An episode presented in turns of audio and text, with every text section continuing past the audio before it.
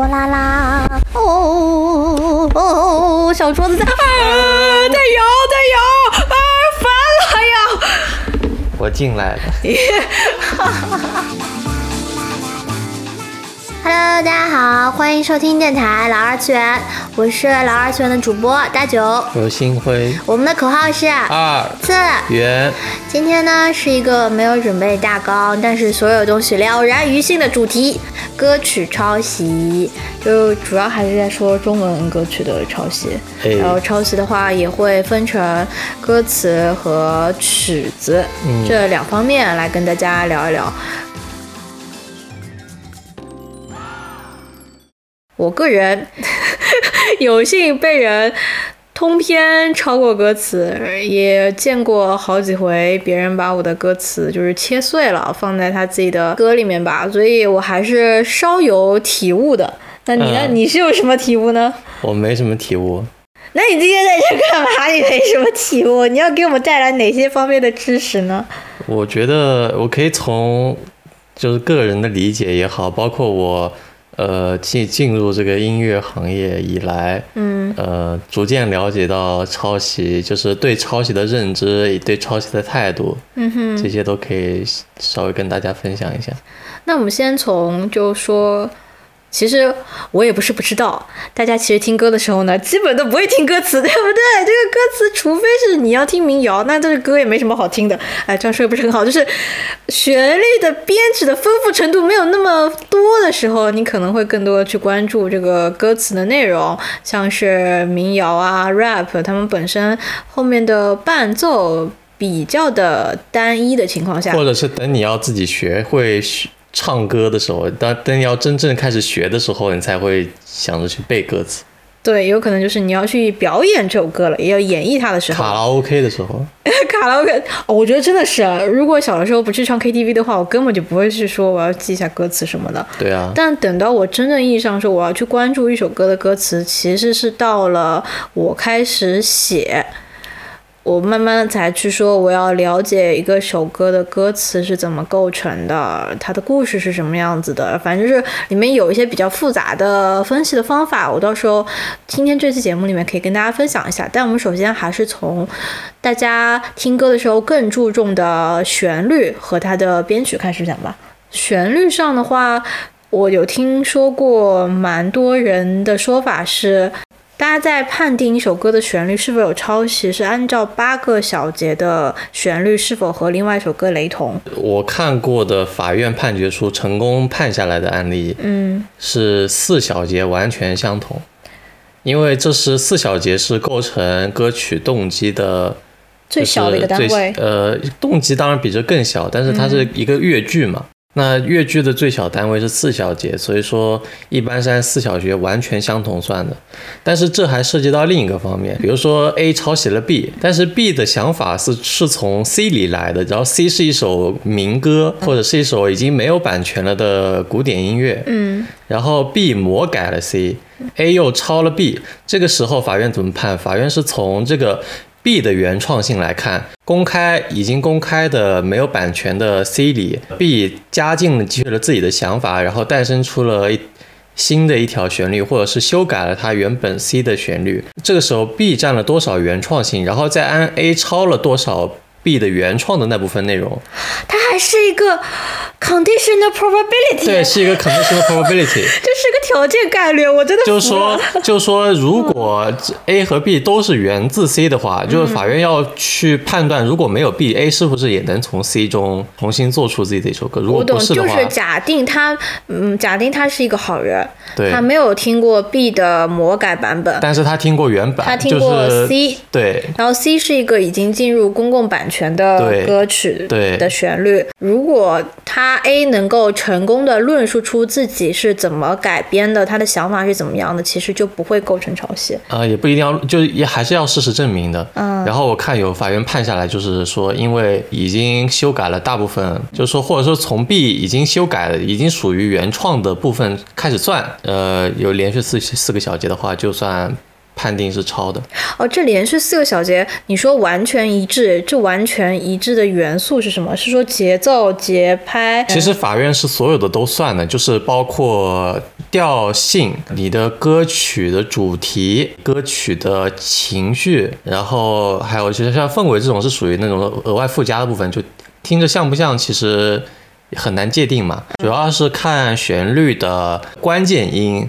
起始音、结尾音，呃，修饰的那部分，因为加点花，其实这个东西，哇，修饰滑音这个其实不是很重要，其实不是很重要，对对，而且这个东西很容易加嘛，所以说主要还是看关键音和开头结尾。只要四个乐句，那你说这个四个小节，那你说这个是至少是四个小节，因为法院现在判下来是小于四个小节是没有见过成功的案例，网上大家都说是八个小节雷同嘛，嗯，这就是属于那种比较偏。保守的说法，但是判下来的是至少四个小节相似。目目前的这个四四个小节相同，目前的这个判法。但由于我们俩也不是法学出身的，如果听众朋友们对这方面著作权方面比较了解的话，我很欢迎大家可以跟我们说一说，在评论区里面告诉我，就是你看到的、你见到的有没有什么成功的判例，或者你了解到大家是怎么去判定的。我们可以互相补充、互相了解嘛。然后这个是对歌曲的旋律部分来算。现在的法律，中国的法律是没有编曲这个版权，没有编曲的版权权益的。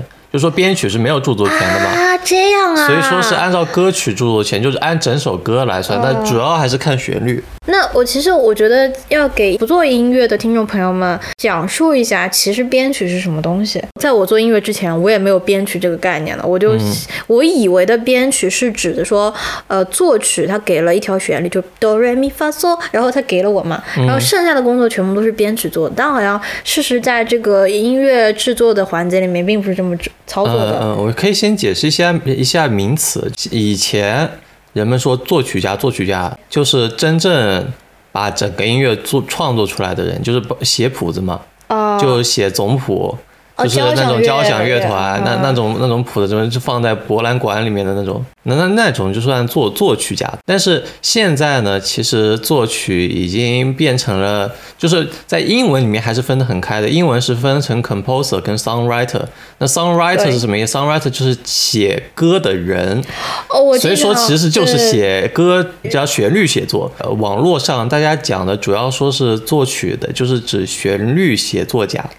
就是 songwriter，我经常会看到英文歌里面 songwriter 哗啦啦的一排名字，就可能是乐队里面他们一起排练的时候，你哼一段，我哼一段，然后就出来了一首歌。但是我们行业内的说法还是会把作曲叫做是做出 demo 的那个人，那也就是说是包括了旋律写作和基本的和声铺好了已经。比方说出一个 demo 可能是一个人吉他弹唱，那那样子的话，吉他弹奏的部分其实就是伴奏了嘛。编曲要做的事情，如果如果说你拿到的是一条旋律，就是比方说一个旋律写作的那个人写好的，然后给你，然后你就负责把这个旋律放进一个伴奏里，那这个伴奏就是你要自己写了，那这个就是编曲。就相当于呃我们说的卡拉 OK 里面去掉人声的那部分，那就是大呃基本上就是编编曲的工作吧，编曲加上混音。所以你说的一般作曲的工作，我可以非可视化这个事情的话，就是如果我开始学吉他了，我在网上经常会看到一些吉他谱，它上面标着这个一条旋律，下面是什么 C F A minus，对，这其实就是最简单的作曲。作曲这个词讲道理就是已经做完了所有的事情，除了出成果，因为出成果是属于那个演奏方面的事情也要算进来嘛。嗯。因为以前的作曲家只管作曲不管演奏的。哦，就是演绎上的事情是要交给乐团来完成。所以说，所以说这个编曲其实担当了一部分演绎的工作，因为他是负责把这个东西具体音频化嘛。以前的定义跟现在定义不一样，然后国内其实没有单独的给现代。分分出一个定义来，所以说就导致以前的作曲就变成了现在的旋律写作跟作曲放在一起讲，就是有一些混淆在，很混淆，很混淆，也让一些作曲的工作者他们的可能是他们的劳动成果一定程度上被剥夺了吧，或者说被冒名了。呃，有有这部分情况，就比方说一个。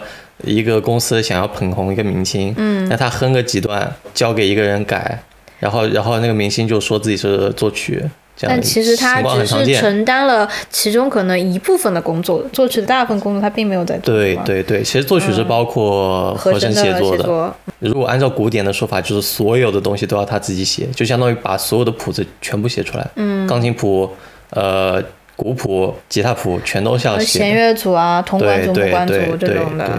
你前面说到这个编曲上，编曲的工作其实是没有办法界定它抄袭与否的。对，你没有法律可以界定，也比较难界定，因为你稍微改一改这个东西，就有点像玩具抄袭，你懂我的意思吗？就有点像别人抄了乐高，那乐高怎么告他？哦，乐高告我非常的，我之前看过一个他是把每一个小物件都做了个专利，对不对？对的对的，但是你能编曲上每一个小物件都是一个乐器，你怎么给它做专利？你就比方说每一个剧每个乐句你还要给它升专利吧？那然后然后再对比每个乐句的专利，那不可能呀！但是我觉得其实也可以，就是你某一个乐器你自己创作出的一种特殊的行径和特殊的肢体，一个旋律走向。那就跟画画一样，这个东西很难讲说是，嗯，说是一种笔触的表达方法，哎，对啊，就是嗯这是属于技巧方面的东西，就是你觉得这个东西的独创性是比较弱的，呃，没有独创性吧，基本上，因为你想到的行径，基本上肯定世界里另外一个角落，可能几百年前已经有人写过了。啊，我你懂我意思吗？白。这个检索很困难。但是其实也是为了保护大家不要太过创作的时候小心翼翼，避免自己撞车。嗯，所以我还是比较想提提一下我以前是怎么看待歌曲抄袭这件事情，嗯以及现在我周围的音乐创作者是怎么看待这件事情，以及我嗯现在的看法。就我以前是很怕旋律撞车的，就是怕到什么程度？怕到我我原先我最开始的时候是哼哼党，什么是哼哼党？就是我想到一条旋律，我把它哼下来，哼出来了之后，我再把它写成曲子。这个问题就是你潜意识里面可能哼的东西会贴近于你也不知道是什么时候就是听听过的一些曲子。这个理论其实我们在就是大家去翻我们之前的电台，我们有一期说二次元交响音乐会，就讲了说人其实是会偏向于想到自己曾经熟悉的旋律，或者说你会更偏好自己曾经听过的旋律。对，然后这就给我带来很大的烦恼，因为有时候我听我的歌，我会觉得这条旋律感觉哪里听过，但是这是我写的，我已经听了它几十遍、几百遍了，但是我觉得可能在我写之前，我还是在哪里听过这个旋律，但是我又讲不出来，确实是有这样的可能。然后我会去想，到底哪里有这条旋律跟我这个重复了，嗯那其实是很纠结的一个部分嘛。过了几年之后，我觉得这个东西其实，我觉得大家好听的旋律其实就那些，尤其是尤其是流行乐、华语乐坛的歌曲，其实每一首跟每一首之间又有那种很相似的地方。就是虽然说你每首歌听起来感觉是都不一样，但是很像，味道都是华语。流行乐，大家的和声行径就特别相似嘛，就四五三六二五一，大家经常会拿这个来嘲讽，或者是取笑华语乐团的音乐选作创意度比较少。这里所谓的四五三六二五一，就是四指的是 C D E F，指的是 F F 和弦如。果是 C 大调的话是 C 大调如果是基于 C 大调的话是 F 和弦，那就是法下拉属哆属。这样子，对吧？对对嗯，然后那大家可以这样推，就四五三六这些分别是什么？然后这是一个很常见、很常见的流弦呃和弦进行，你甚至在网上但是其实是日嗯本为主，华语乐团用的大概占三分之一不到一点他。们是还有一六四五是吧？对对对嗯对，大调的会比较多。嗯，大家如果在网上去搜索，就说一个和弦进行能唱多少首华语乐坛的歌，应啊，该是有的有的。能找到蛮多这样的稿子的，你就会觉得的确是翻来覆去听起来都差不多。那是从和声上差不多。和声上差不多，但旋律上因为还是有不同，所以我们不会说这种类型的歌他们是抄袭。对，但是这给人们一个困境，就因为和声上好听的和声，其实大家用的都差不多，还有一卡农行进用的也很多。哒哒哒对哒，对得得得得，对吧？嗯大家用的也很多。那么在旋律上，其实如果你要跟这个和弦搭得上的话，当然也有人说列举所有可能的旋律的话是列举不完的，就是拿机器穷举的话是穷举不完的。但是好听的旋律其实也就那么点，好听的节奏能让人记得住的节奏也就那么点。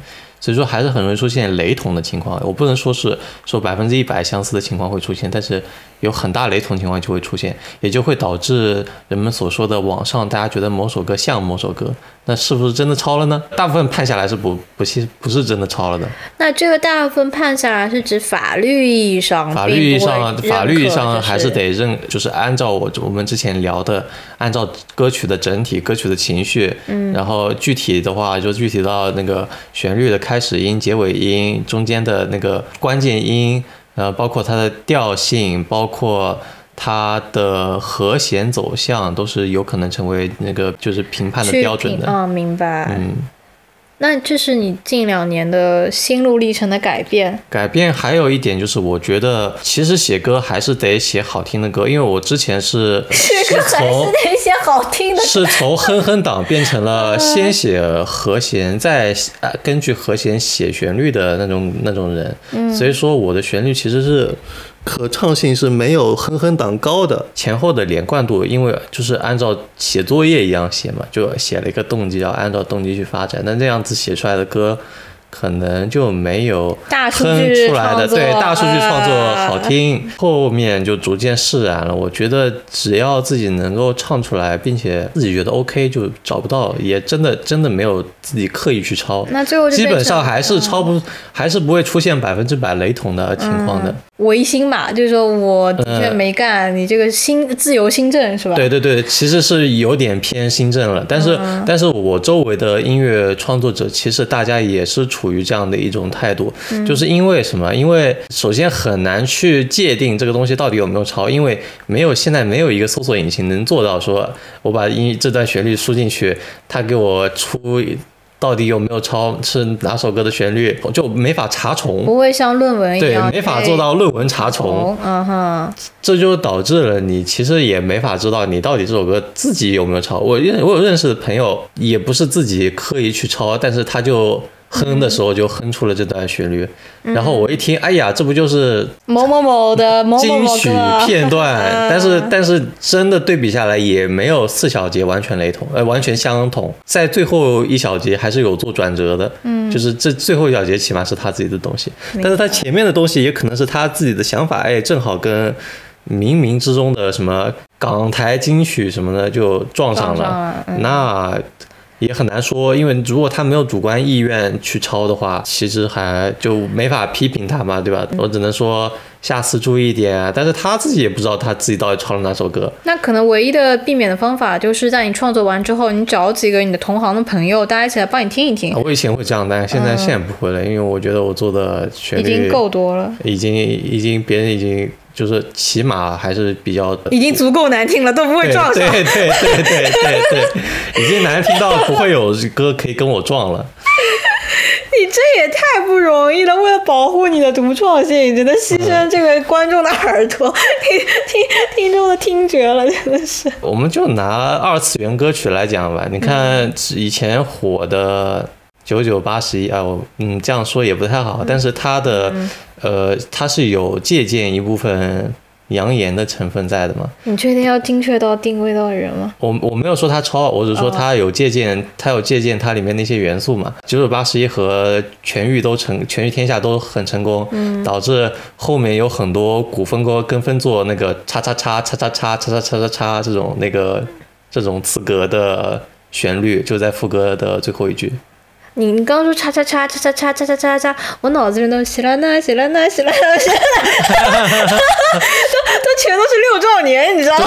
就三个字三个字，然后后面跟个六七个字，就有很多很多歌是这个样子的。但是有一说一，如果你三个字就特别日语歌。对啊，但是但是你要说中文歌里面有这种东西吗？其实很少见，三个字三个字，你词也不好写，对吧？但是事实是我们认识的歌。确实是这样写的，但你不能排除，就是说我们这圈人这帮人，大家主要还是受到日本那边的流行音乐文化的影响更大一些。对，就是相当于觉得好听就写了，嗯，对吧？基本上是这样的一种概念。所以我觉得，呃，我我现在放的很开的，我觉得 OK，你你们用吧，没事儿没事儿。你觉得不 OK 也没有什么用，哎，对啊，啊啊并且也获得了广泛的市场认可嘛。哎，对啊，其实你前面提到说我们只能自由新政的时候，我想到我曾经看过一个关于脱口秀的段子，抄袭段子的最后的遮羞布就是最后对方承认我可能听过你的专场，我可能听过你这个段子，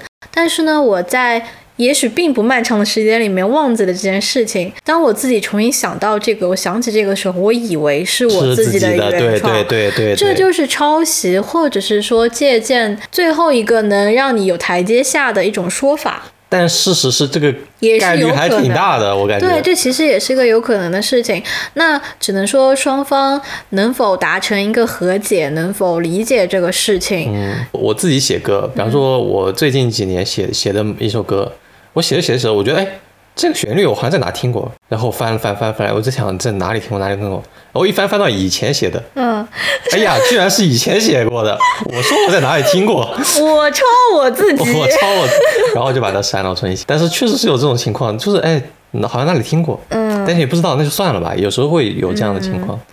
但我抄我自己应该不算是个问题吧？你自己的版权。但你有没有发现很多作曲他们的作品旋律都挺像的？我脑子里面好像能够浮现出来几个名字，有很有几个有几个哎作曲，，有哎有几个熟悉的名字，但是也不方便跟大家分享，就是让我在我的脑海中回旋。写写都挺像的啊。对，就自己有一些里有一些作品写的很像。然后就会有部分观众在评论区向他们提出异议，哎，怎么这么多年歌都没有变化？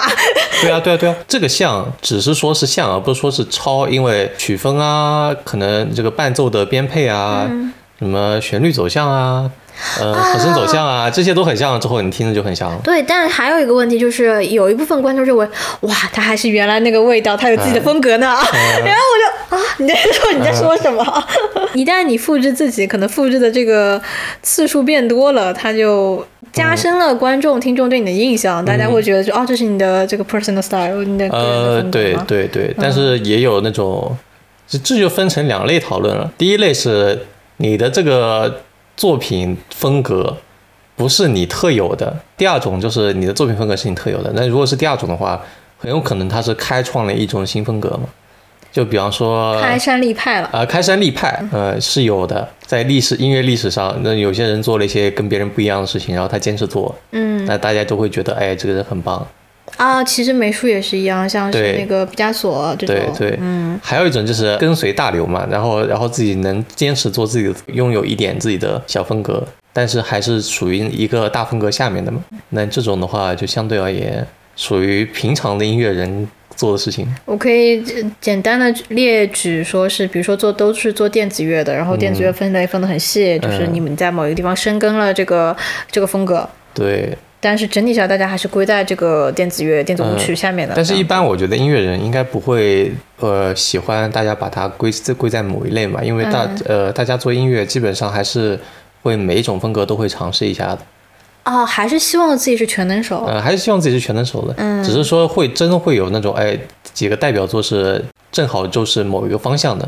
所以说，大家会把它分在这一类里面。呃，别人都问，哎，你能不能写一个跟这个一样的一歌？嗯，就是商业商业上更成功的一种类型的歌，让你去不停的复刻，对对对。复刻到这种风格，大家都听烂了之后都没有人喜欢了为止，哎，对，被利用致死，真的是，这太残忍了。商业上来说，所以说歌曲上大概就是这些我的感看法了。你对歌词有什么看法？那我对歌词的看法，首先先说一下，我并不觉得写歌词你是能够凭空就冒出来一个 idea 的。就所谓的灵感，肯定是你经历了、阅读了，或者是感受到了一些什么东西。感你你获得灵感的这个来源，可能它的形式是文字的、画面的。或者是你其他的五感上面感受到的一些东西，那不排除有一些情况，有人从歌词里面获得了灵感，写出了自己的歌词。然后这个时候，我会怎么去判断这两个歌词是否是一方抄袭了另一方呢？主要是看它的表达和它歌词的主题的相关度。就如果，他选用了一些很炫的词作为他整个歌词的内核，但是呢，他最后其他部分的表达却跟他这个炫的部分没有什么关系。就是像说我要写前后水平差太多了，对前后水平差太多的话，某几句话特别牛逼，剩下几句话 特别明显。我跟你讲，这个现象在东方 project 里面的同人音乐里面，国人圈子里某些人告诉我也是很常见的，就是某几句话抄的是原来人家日本那边的，嗯，特别牛逼，特别牛逼，然后自己写俩字，你就啊这是啥？就是你会明显感受到这个水平差异，你就知道这个歌曲内部的水平差异，就是歌曲之间这种字里行间的水平差异，水平浓度的差异。嗯，然后如果你比较懂歌词的话，你就一眼能够看出来说这些。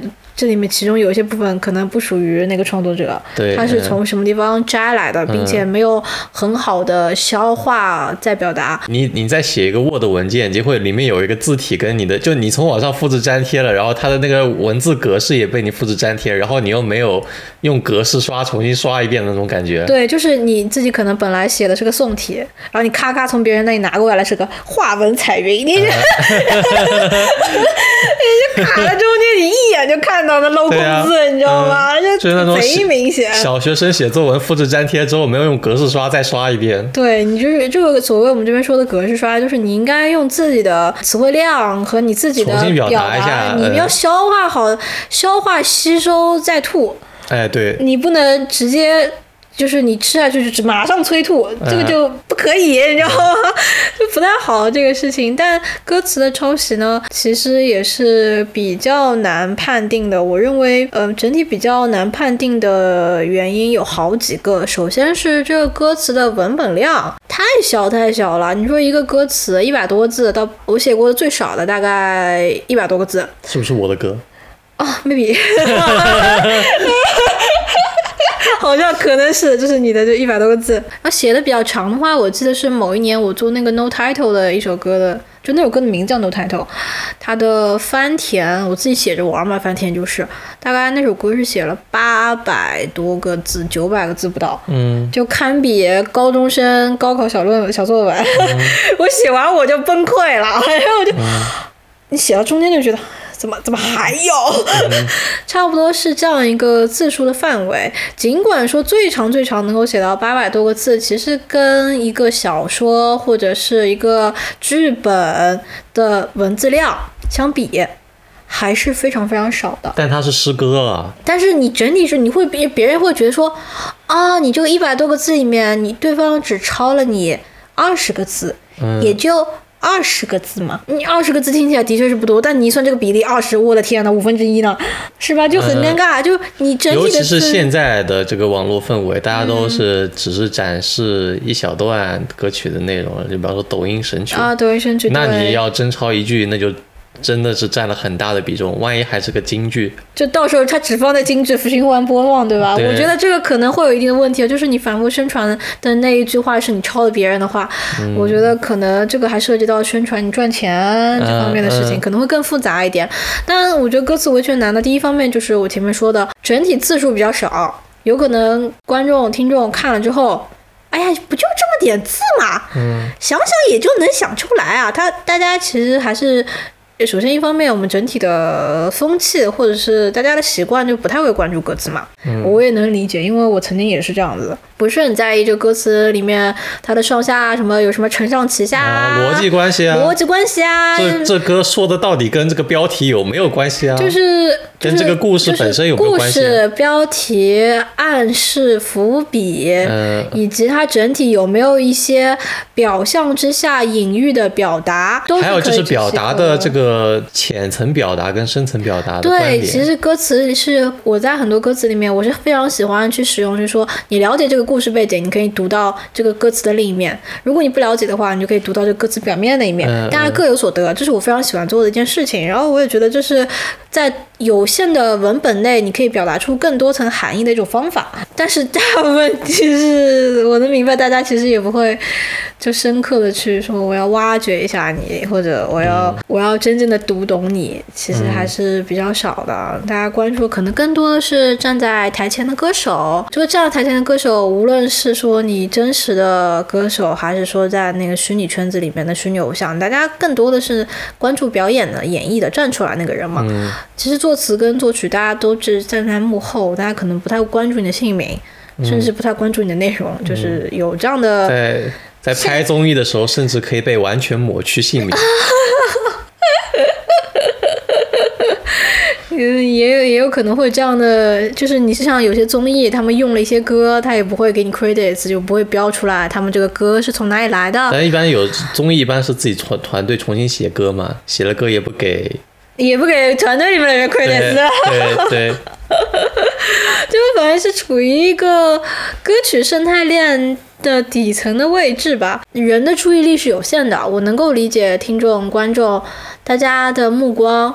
看出去只有一束，最后这一束落在了表演者的身上，这些我能够理解，人之常情。嗯，但是呢，我也会讨论韩红的脖子。哎呀，你这是，这是另外一个问题啊，就是娱乐化跟这个专业的内容的这个分割，大家可能没有，就是你在听专业的或者是专业领域的歌曲，结果你关注是跟娱乐化的事情，那这个是另外一方面的事情，对吧？你要听听腾腾格尔，你就也没有在听他唱歌，你就你就看着他那个表情啊、肢体，那这是另外一层分析的事情了。完了，我已经我就我已经因为没有大纲，我已经迷失在了这个音轨里面。嗯，想一想啊，前面讲的就是歌词抄袭的维权的第一个难点是比例，还有就是有些人抄的时候很坏，他会把他会把你的歌打打散，再重新歌词打打散，再重新拼起来。对对对，也会有缝合怪。有些人会他会抄你好几首歌嘛，他会抄你好个好几个作品，是不是你认识的人呀？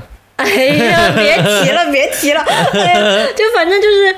就是写歌词的时间长了，总归会听说过或者遇到过一些事情嘛。嗯。那他这个就是给你剁剁碎，给你做个肉派，嗯你知道吗？这个这个你就很恶心，你就说，哎，Pork mince 就已经看不出原本的肉长啥样了。这，就你知道吗？因为一首歌的歌词啊，它的表达主要是基于你这个作词的选词。大家如果去关注每个作词的话，大家其实会有一个。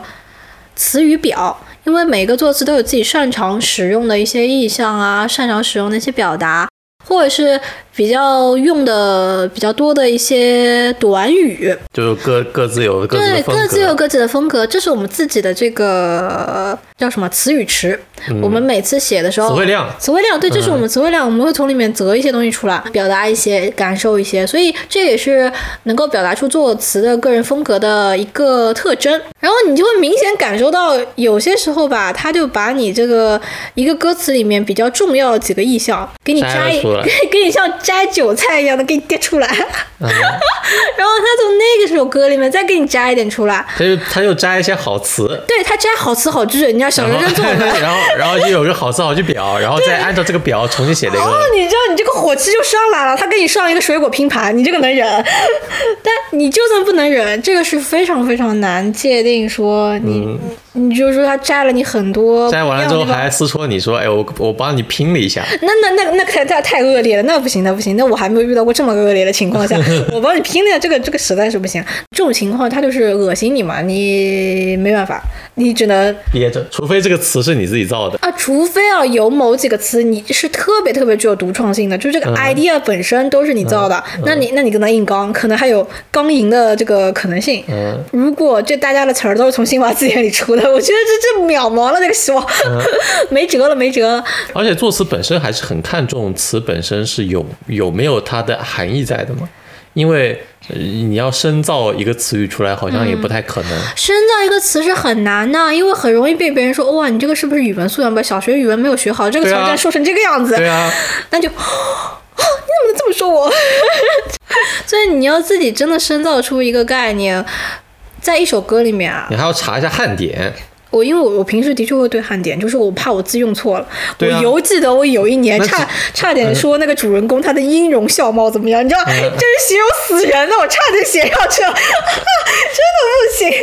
但是只要汉典里面有的，基本上就已经是公众版公众知识汉典里面有的，肯定就是我们历史上面诗歌啊那些书籍里面用过的词嘛，不然他也不会收录啊。这样一想，汉典其实也是好词好句的那个。不算，他就是告诉你意思是什么，它是个。字典、嗯汉典嘛。嗯，就告诉你以前用过的好词好句分别是什么意思。汉典是查字的，我知道，就好字是什么意思吗？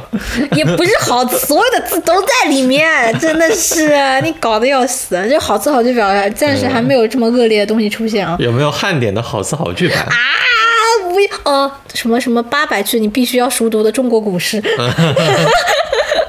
可能会有这样子，或者你说我们小时候背的那些不是好词好句吗？我小学小学写语文，那个写作文的时候，我就盯着那个好词好句看，然后再抄一点。我就是那个分科怪。然后你有得到高分吗？呃，当时就语文老师表扬嘛，最多嗯顶多顶多就是全班朗诵。他表扬，哎呦我靠，你这个表扬级别很高啊，还全班朗诵啊。嗯，那你这个好词好句做手法也顶多顶多只能用到小学，哎，对对对。你再往上就还是不要使这个招数了。等你小但是文字的查重是比较容易的，因为你只要双括号括一下，然后把这句话粘贴进去，然后你看一下有没有跟你一模一样的。哎，这就到了我 NLP 的领域了。哎，我甩一甩头发。呃自然语言处理自。然语言处理就是，如果你把这个句子拆分开的话，其实它就搜索不到了。嗯，检索不清楚，我感觉我喉咙有点哑，不知道大家有没有觉得？但是主要是因为，哎，聊到这个我就被愤怒火气我就上来，我怒火攻心。但是接接着跟大家分享这个想法，所以哎，我又不记得我自己，我的记性只有七秒。你 就是讲到第二点，就是有人如果刻意把这个词打碎了，然后重新拼起来的话，对，就是，但是打碎也分成两种，一种是你把把别人东西榨汁了，就是你最后啥都看不出来，嗯，然后还富有营养，呃，那我然后就是它那这个已经融合在了那你就是牛逼，，嗯对，那你就是厉害。但是如果你打完之后各种渣在里面，呃，别人那把这个渣一把捞起来，就是就是你的词喝着像正常的果汁，它的词是果粒橙，里面还有东西。对你这个你知道吧？没有消化好，那你这个原本写的人一看就知道你他抄的，你抄就是有直觉。一方面是有直觉，第二遍我们也知道你这个但是这个也很难界定，因为它大家都是写词的，我们也是知道你有什么灵感，你要怎么用，要怎么样，哎哎哎最后是什么样子的流程，大家都是熟悉的。嗯，但是其实也没有什么手段可以维护被抄的、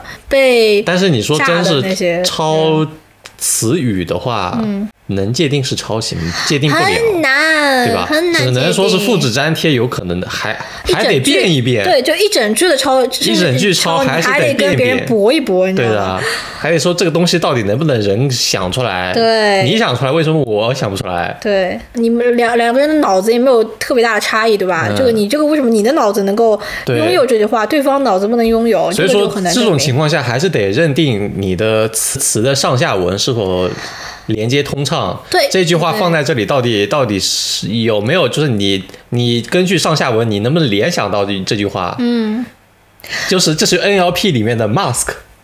如果你上了一个 mask，mask？它能不能自动填充？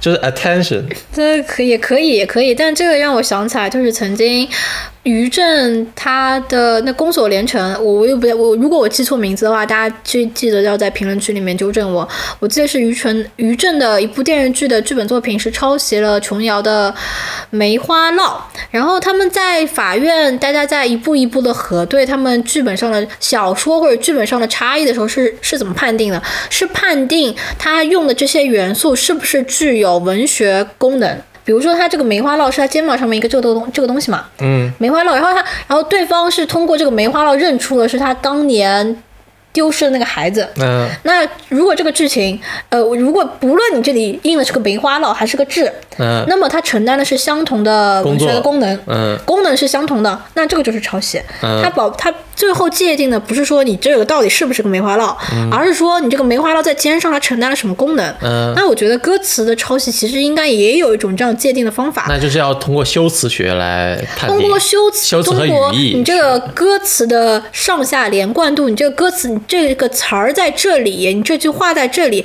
到底承担了一个什么样的作作用？嗯比如说你是连接了前面一部分的什么跟后面一部分的什么，你能够自圆其说，那就是 OK 的。嗯，但是如果如不能自圆其说，但这个其实跟刚才的那个歌词的文本的长短，歌词的长短很短，有一个联动是什么？是因为歌词的这个转折的位置次数太少了。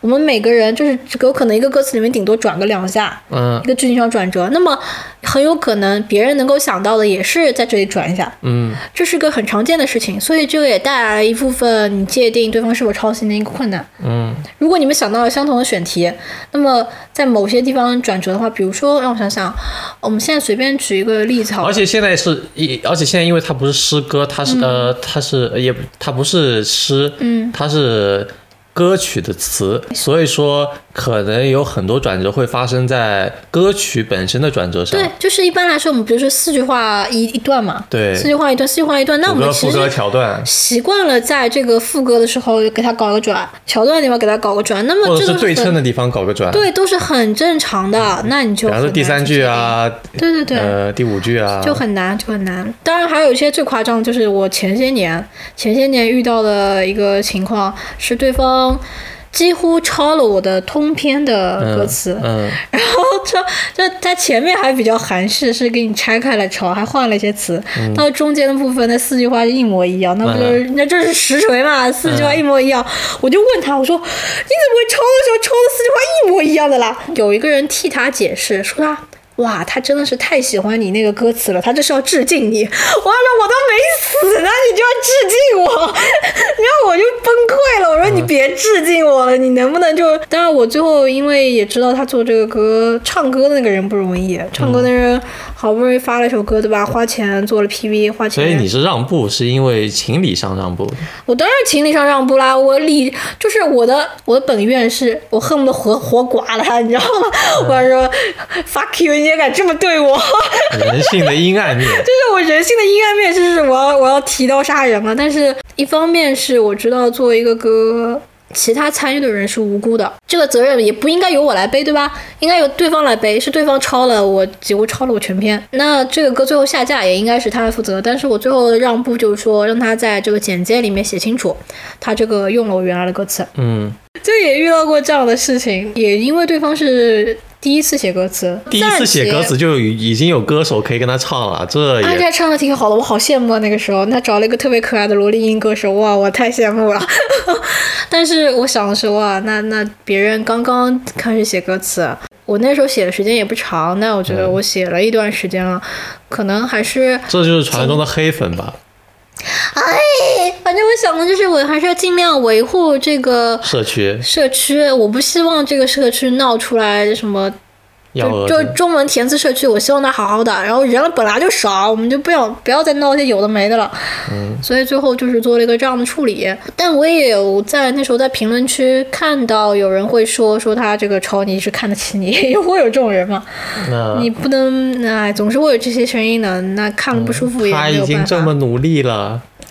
也没有办法，也没有办法。那那那那怎么办呢我？记得你还你有篇杂文还被人抄了，是不是？哦，那个那个就不是歌词，是我之前写了一个杂文，但是最后也没有后续。我给那个编辑发过去了，我说我觉得这个写杂文的人他抄了我之前的一篇什么东西。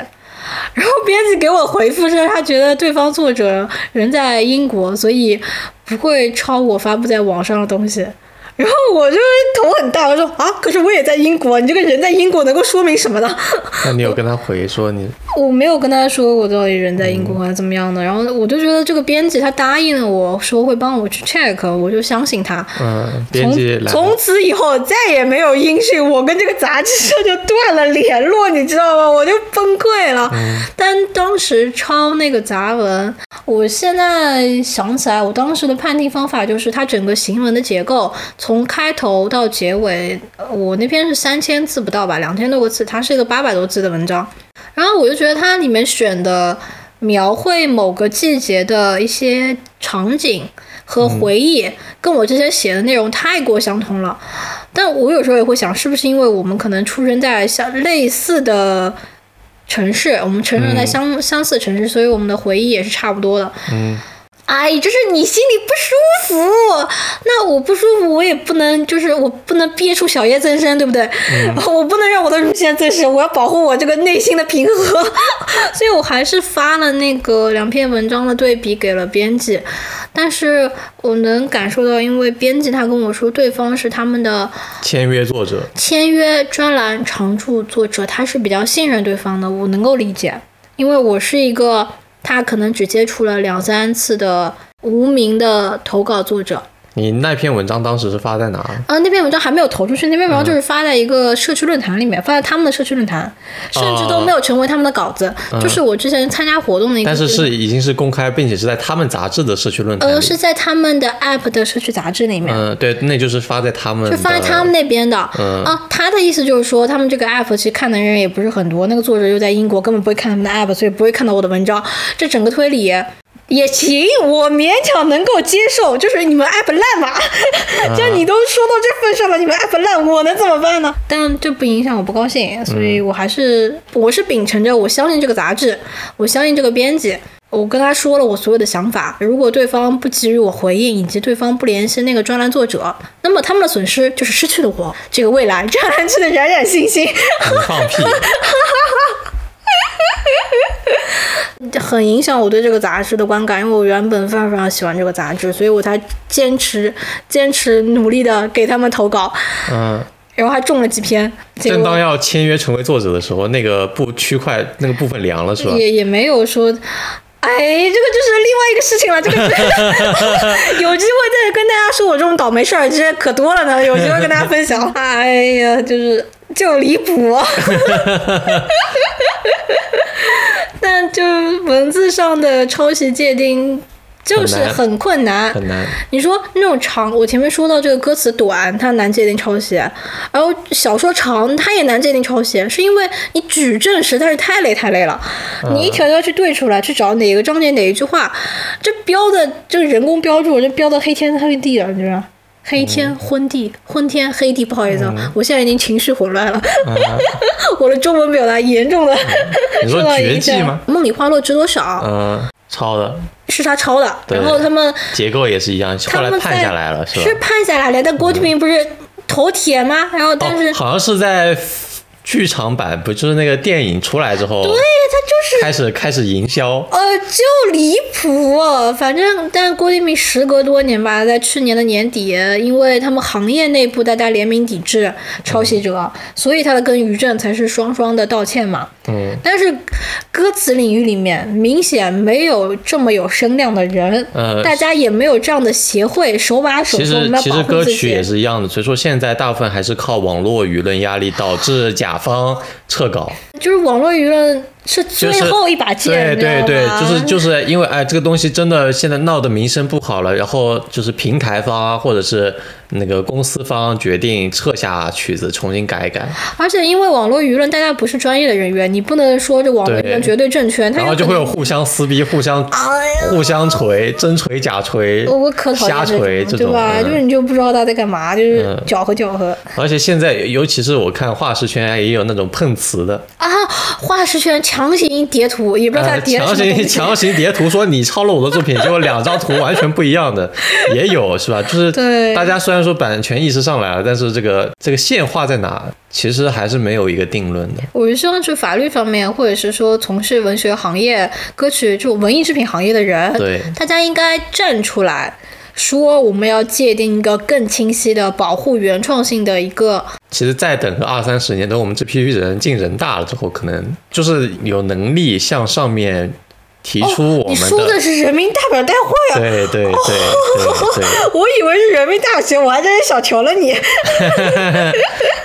你要提刑法修正案，不是，当然没到刑法了。嗯。提提这种类型的修正案。嗯。这应该算什么？算是版权法。著作法、著作著作权法，嗯，像这里提出要修改，与时俱进，更新一些。对，就是因为以前的东西因为著作权法本身也是舶来的，就是原本是在美国那边诞生的嘛，DMCA 嘛简称，然后再到了中国，然后中国的以前的著作权法大部分还是呃沿用了国外的条款。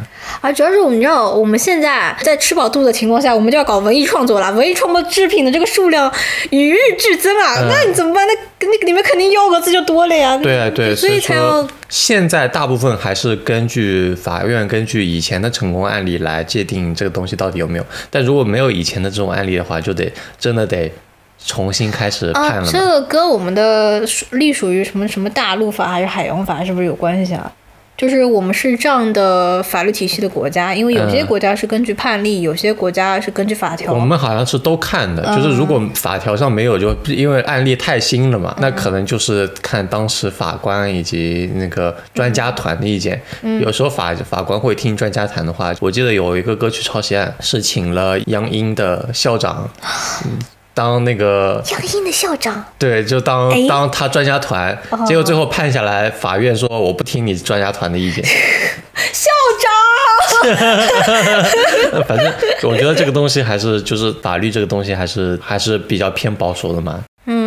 所以说，那我能理解，就是法律永远是滞后的，以及它是偏保守的。但是你这个滞后也不能太滞后，对，所以说，所以说，所以说还是要与时俱进。但但是它确实在与时俱进。你像之前那个乐高案，不就是就有人抄乐高？对，国内的一些玩具厂商抄乐高的小玩具。对，然后然后有个案子，有有一部分。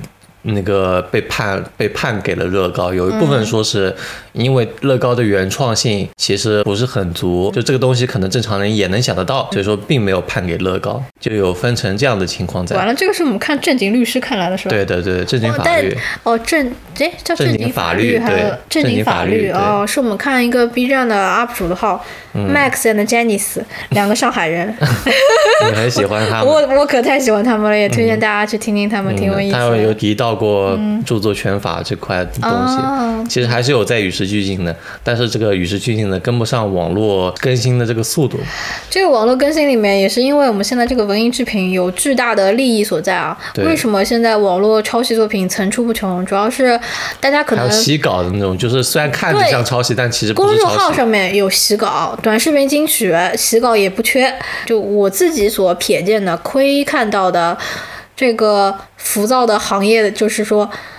让你快速的，还有跟风现象。对，快速有一首爆款的一首歌，你要做出一款模仿它的爆款金曲，那这个会导致什么？你百分百你会抄它，就是只不过说你这个抄的高不高明，能不能抄的范围，抄的这个力度的大小是多少？原创性到底有没有？甲方同不同意这样抄？对，那那你这个不是是甲方要求你抄？对，甲方要求你这样抄，但是他又不能说你抄的很像。对，然后他要是如果你还真抄了，他的合同里面写着你不能抄。你得是原创的，就尴尬，对不对？这里面有钱啊，所以这里面有快钱，才会这么粗糙，这么急，想要就是获得大家的注意力，就是只有靠速度啊，不停的东西刷新，然后获取你们的注意力，完全不顾及说这个。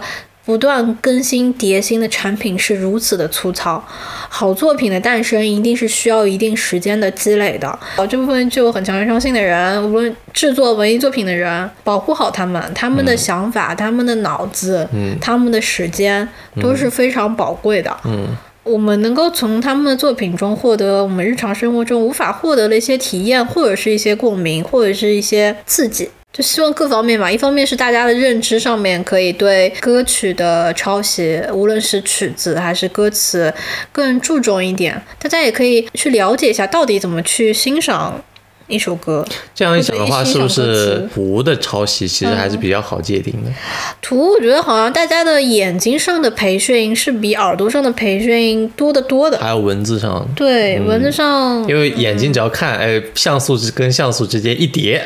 能叠得上，那基本上八九不离十了。对，而且这个你去分析它的时间成本比较低，但是歌曲跟文字的话就很难，就很难。我很希望未来能够看到的是，大家的认知能够有一些改变。首先呢这个认知改变的第一步，其实是要看到一首歌的创作，并不是只有那个歌手，要看到一个作品的诞生是有人在做的，一个东西不是从地里。啪啪啪就长出来了，没有这么好的事儿。第二个困境就是从实际的具有威慑性的惩罚意义的一些。我们需要有武装力量进行威慑，就是说，嗯我现在威慑你，你不应该这么做。如果你做了，我就重拳出击，打到你翻不了身。嗯，这我又想到这个中国那个反反垄断法完了就搞半上天限五十万是吧？最后最后罚了十四家企小业拳拳，每每个企业五十万，还没有一个程序员来的贵。这个就是威慑力不够嘛，所以就是说作恶的成本很低。嗯把这个挪到我们这个著作权上面的话，其实也是相似的，就是说要罚到对方哑口无言，作恶的成本太高。他作为一首爆款曲、抄袭的歌，所获的利益远不及他可能会承担的风险的时候，那么这个圈子里面可能就是可以更平和一些。嗯，不得不提一下美国在这方面做的一些措施。嗯离现在比较近的一个例子就是去年，呃，嗯美国提出让 Twitch 禁止在直播的时候播放有版权的歌曲。哦，我记得连游戏音乐都没了。对，就 DMCA 法，直接直接强制 Twitch 不能够放那些有版权的歌。如果出现一两次就是就是屡教不改的情况的话，这个账号就直接被 ban 了，也不管你有多少百万粉怎么样。就罚的你家都找不到。对对，就导致有些人害怕到什么程度，就是玩游戏的时候，游戏的音乐都不敢开，因为游戏的音乐有可能会触犯这个法条。当然，其实也有点吓人啊，这个。但但其实不会，但就他们、啊他们有不理解，然后就导致有时候就感觉游戏的音乐也不敢开，然后就只能、嗯。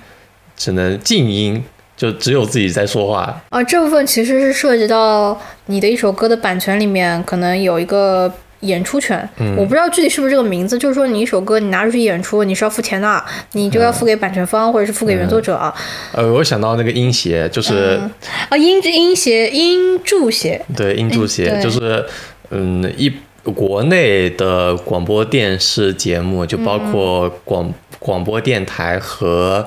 呃，电视节目，嗯，都是由音注学音注协委托受委托，然后再把这部分钱就从电视台给到音注协，在音注协再发给使用音乐的那些人。很多情况下，音注协就呃就这这部分中间的关系非常的模糊，很多人就是我们有认识的人、c c t v 用了他们的音乐，但是一分钱一毛钱都没有拿到。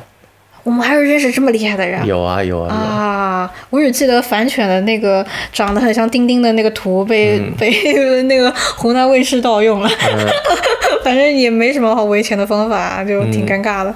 哦，我能够想起来，等等，我脑子里面出现过一个是西门西门镇，嗯。他的那个歌是被哪个卫视用了，然后还有李特基之前的歌、也是呃、有啊有啊，很多人呢、很多我们认识过很多人都还是蛮多人遭遇这种破事儿。对，关键是他们会互相踢皮球嘛，就是你你跟电视节目讲，电视节目会说我们这个东西是交给音著协处理的，嗯，就是我们买了个套餐呀，对呀我我们也是花了钱的呀，你怎么找我们呢？我们委屈。那音乐人也的确没拿到钱嘛，穷的要死。嗯，所以我觉得这一块其实管理的还不是很好，哇，一摊烂账，那那也没得说。嗯，主要是有很多歌大家也不会注册，嗯，这也是个问题，就是你在法律上论证的时候，他们可能会要求你拿你这个东西出版号，出版号也好，你你有没有去注册你的专利，或者是嗯注册？我忘记了，就是好像歌词跟歌曲是可以注册一个什么书的，嗯，但是要花钱呀，要花钱。然后一般大家网上发歌嘛，你就不会去做这个事情。嗯但是就算你没有这个东西，你在网上的初次发布时间其是有法律效益算的，对的，是有法律效益的，这也这个也不用太担心，也没有说不人道到这个这个地步。嗯只能说因为互联网时代来的太快了，所以现在的法规法律可能已经不适合当下的情况，我们还没有做好准备，对，技术的发展远超出我们伦理道德的发展。嗯嗯，还是得再等等。但我觉得美国那边确实 做的比我们这边好很多。你说这个等，你得动起来，你一边动一边等啊，你不能干等啊，干等不就完蛋了？但是你要想到美国出台版权保护法比我们早太多年了，也不能这么说，人家已经发展好了，人家这发展好，你马上拿来啊，这么先进的东西，你这个法律条款马上就要跟进啊，就是好好的你可以用上的东西，先进的东西你何必不用上呢？你要停把自己停留在一种很悲伤、很忧愁的境地吗？肯定不行，我们要发展啊。所以说，我觉得第一步就是大家意识，第一步就是大家进人大。是你要求太高了，什么叫第一步大家进人大？我的妈呀，这个完蛋了，这个节目。第一步你要意识到有这个人在这里等着你去关注他的事情。对。第二步是增加，大家要增强，可能就增强这个怎么去鉴赏。这个歌的审美，嗯，词的审美，就是提升人民群众的本身的对版权的。提升人民群众，提升我们自己。你这个，你这个像给下面的人布置任务一样的，这就小领导。没有啊，就是官方说法啊，提升人民群众对版权的保护意识。对，就是大家保护自己也保护别人。有什么叫做保护自己保护别人啊？就是有可能你在微博上面，就某一天你走在路上。哎，突然灵机一动，有一个非常好的 idea，福至心灵，流到你的脑海里面。你发了一条大概一百四十字的微博，然后就被人用了，然后就被人用了。嗯，你你怎么维自己的权，对不对？人家人家歌词，人家那个内，人家人家是文本内容有一千五百个字，用了你一百四十个字，占了百分之十不到。哎，一百四十个字嘛，一条微博的内容，对不对？那你怎么维护自己呢？就哎，其实科研也是的嘛。就比方说你这个 idea，你在不。不发出来之前，就是你在不真正期刊登上或者说会议登上之前，你要有一个发布，就是你要有一个 public，大家就是公开的能够看到这个时间点。如果这个时间点之后对方挪用了你的话，那你就是觉得对方他们家通了网线了，就是有可能会看到你写的东西嘛。嗯，所以说就关注著作权，就是保护自己，保护别人。妥妥，差不多就到这。今天就到这边了。其实我的喉咙一直很哑，不知道大家听起来感觉怎么样？你知道为什么吗？为什么？因为今天没喝可乐。我今天没喝可乐。那么很感谢大家收听。如果大家是法学相关的，也或者非法学相关的，但对这方面。有所了解或者是有所感悟的话，很欢迎你在评论区里面跟我们聊一聊你的想法。大家拜拜。大家拜拜。拜拜。